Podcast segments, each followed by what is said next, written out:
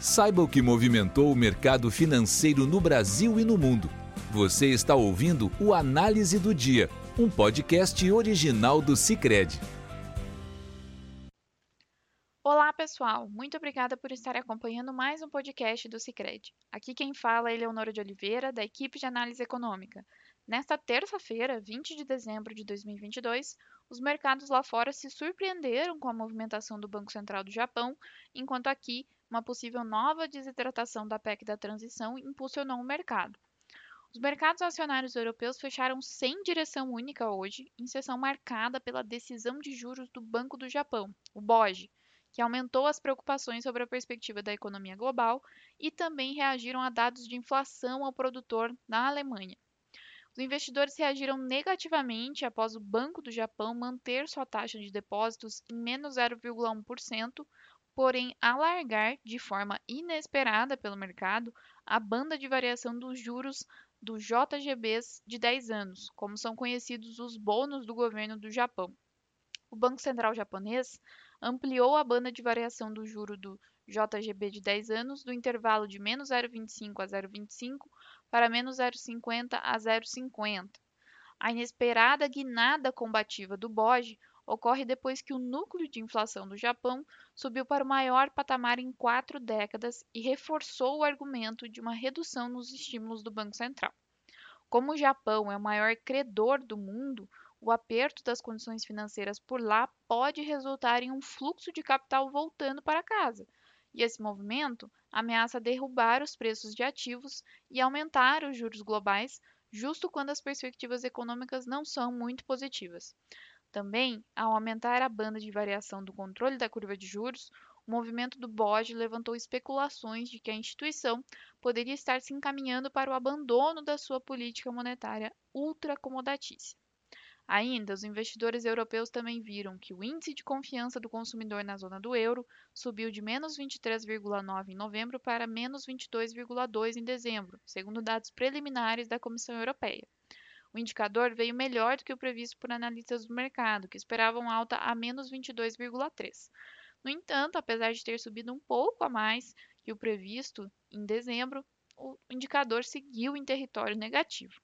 Também nesta terça-feira, a Agência Oficial de Estatísticas da Alemanha publicou que o índice de preços ao produtor, o PPI, do, da Alemanha subiu 28,2% em relação ao mesmo mês de 2021, mas desacelerou em relação a outubro, quando deu um salto anual de 34,5%.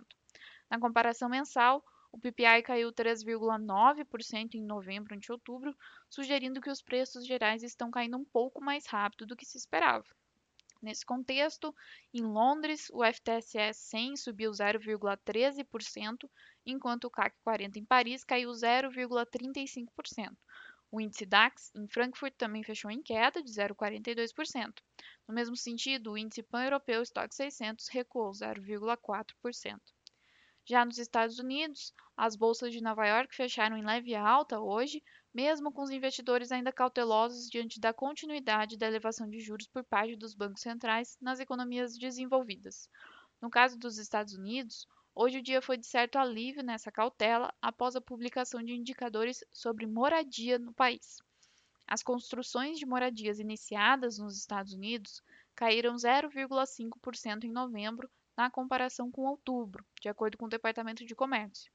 A queda foi menor que a esperada pelo mercado, que esperava recuo de 1,8%.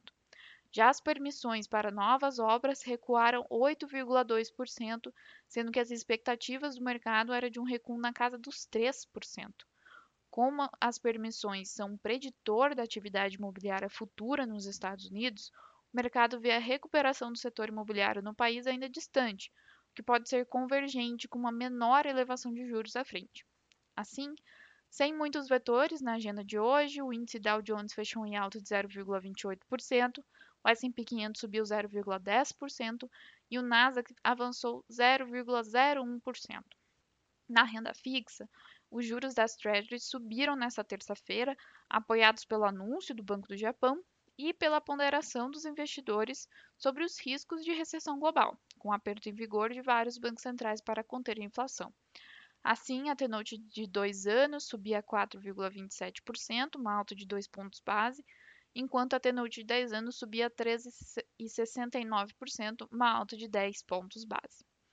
No Brasil, novamente notícias do fronte político ditaram o humor das negociações por aqui. Em especial, a notícia de que, em acordo de líderes na Câmara, a PEC da transição terá validade de apenas um ano e não de dois, como havia sido aprovado no Senado, conduziu os ativos domésticos a um rally nesta terça-feira.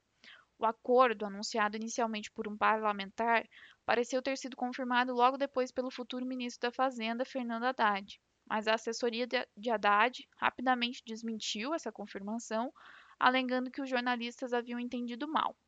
Ainda assim, o sinal de que a PEC pode passar por nova desidratação na Câmara, a começar pelo prazo, deu impulso adicional ao apetite por risco na B3, com o Ibovespa terminando o dia aos 106.864 mil pontos, uma alta de 2,03%, no maior nível desde 9 de dezembro.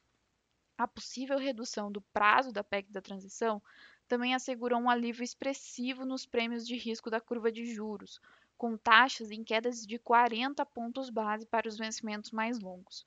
Os vencimentos mais curtos também mostraram recuo importante, com a redução do risco fiscal corrigindo parte das apostas de alta na Selic em 2023.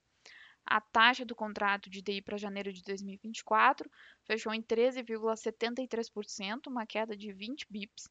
A do DI para janeiro de 2025 caiu para 13,36%, uma queda de 36 bips. Já do DI para janeiro de 2027 encerrou em 13,19%, uma queda de 39 bips. No mesmo sentido, o dólar recuou a R$ 5,20, uma queda de 1,93%, a menor cotação em 20 dias. Depois de muito vai e vem, deputados chegaram a um consenso sobre o encolhimento do prazo da PEC, bem como de distribuição de recursos antes destinados ao orçamento secreto. A expectativa é de que a votação ocorra ainda hoje, a pressa porque, dadas as mudanças, o texto terá de voltar ao Senado para uma nova votação. O novo desenho da PEC agradou aos investidores, tanto por diminuir a expansão fiscal inicialmente prevista, quanto por mostrar que tem setores do Congresso dispostos a colocar freios ao impulso gastador que a próxima gestão tem sinalizado. Com isso, pessoal, encerramos nosso podcast de hoje. Obrigada por estarem nos ouvindo. Nos encontramos amanhã. Você ouviu o Análise do Dia, um podcast original do Cicred. Até a próxima!